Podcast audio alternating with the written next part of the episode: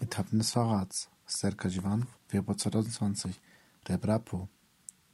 Meine Reise nach Athen war Folge der Kontaktaufnahme unserer Vertreterin Ayfer Kaya mit dem Abgeordneten und ehemaligen PASOK-Minister Kostas Padovas. Ich hatte zigmal gefragt, ob für die Reise alles vorbereitet sei. Als die Antwort jedes Mal positiv ausfiel, sah ich kein Hindernis für die Entscheidung.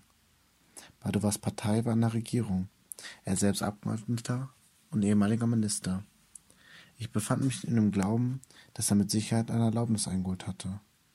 Nach meiner Landung auf dem Flughafen tauchten vor mir Savas Kalanterides und der Chef des Geheimdienstes Stavrakakis auf. In großer Hektik und unter Drohung machten sie mir klar, dass ich noch am selben Tage bis fünf Uhr wieder abreisen müsste. Andernfalls bekäme ich Schwierigkeiten. Das traf mich völlig unvorbereitet.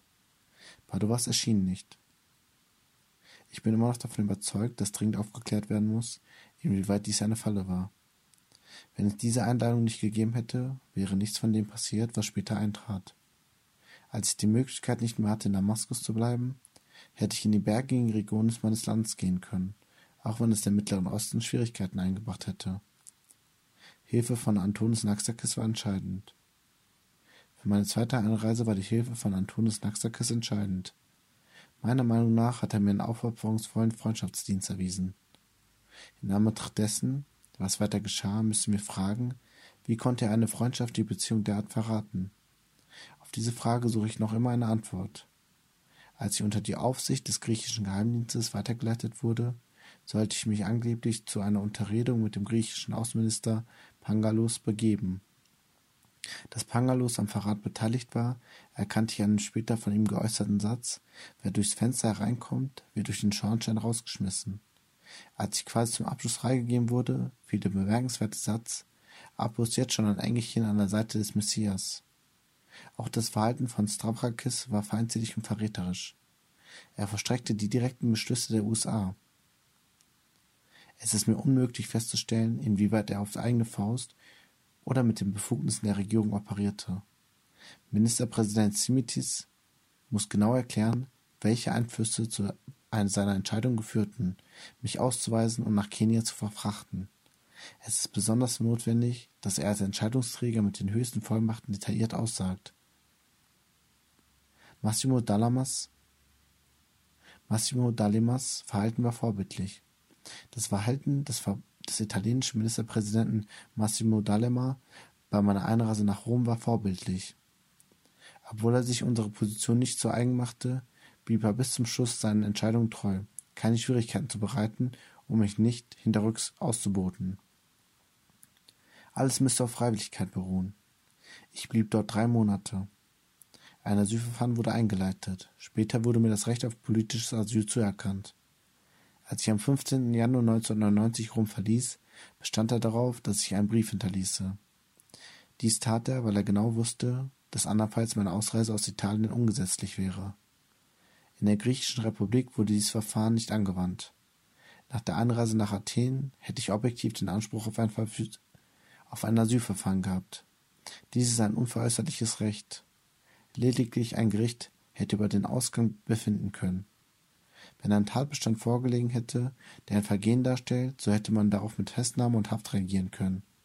Diese juristischen Instrumente sind völlig legitim und besitzen in allen EU-Ländern Gültigkeit. Jedoch wandte man dieses Verfahren nicht an, sondern täuschte zunächst Naxakis und übergab mich dem Geheimdienst. Im zweiten Schritt trug man mich mit dem Ehrenwort des Staates und schickte mich nach Kenia. Wenn man dabei nicht die Tatsache ausgenutzt hätte, dass er mit mir einer geradezu fanatischen Freundschaft verbunden war, hätte ich dem Versprechen Savas Kalanderides nicht geglaubt. Hier liegt arglistige Täuschung vor. Darüber können er selbst oder bei Bedarf die anderen Zeugen befragt werden. Warum Kenia und nicht direkt Südafrika? Dass ich nach Kenia geschickt wurde, war von Anfang an Teil ihres Plans. Warum Kenia und nicht direkt Südafrika? Weil das Regime dort eine Marionette der USA ist. Es war der für die Auslieferung am besten geeignete Ort. Ein Mandela und die Republik Südafrika hätten sich nicht zu einem solchen Plan einspannen lassen. Bei der Auslieferung an die Türkei griff man wieder zu Verrat. Botschafter Jorgo Kostulas erledigte diesen Auftrag mit Erfolg, wenn es ihm auch nicht angenehm war. Er wusste genau, worum es ging bei dem Plan. Ihm gelang es, mich einzulullen, indem er mitteilte, mein erneuter Südra-Antrag sei zur Bearbeitung angenommen. Zuletzt erfüllte Kalenderidis seinen Auftrag zum ungeschminkten Verrat bei der Auslieferung an die kenianischen Schergen, indem er sagte, auf besondere Anweisung vom Pangolus fliegen wir nach Holland. Es liegt klar auf der Hand, dass er dabei mein grenzenloses Vertrauen in unsere Freundschaft missbrauchte. Sie hatten sich nicht die kleinsten Blöße gegeben, so dass ich keinen Verdacht schöpfen konnte. Vor einer derart meisterhaften Inszenierung eines Verrates kann man nur den Hut ziehen. Meine Auslieferung wurde koordiniert ausgeführt. Jede meiner Bewegungen von Anfang bis Ende spielten sich unter der Kontrolle des griechischen Geheimdienstes ab. Es wäre physikalisch unmöglich, diese Ortwechsel ohne Hilfe des Staatsmachts durchzuführen, wie behauptet wird.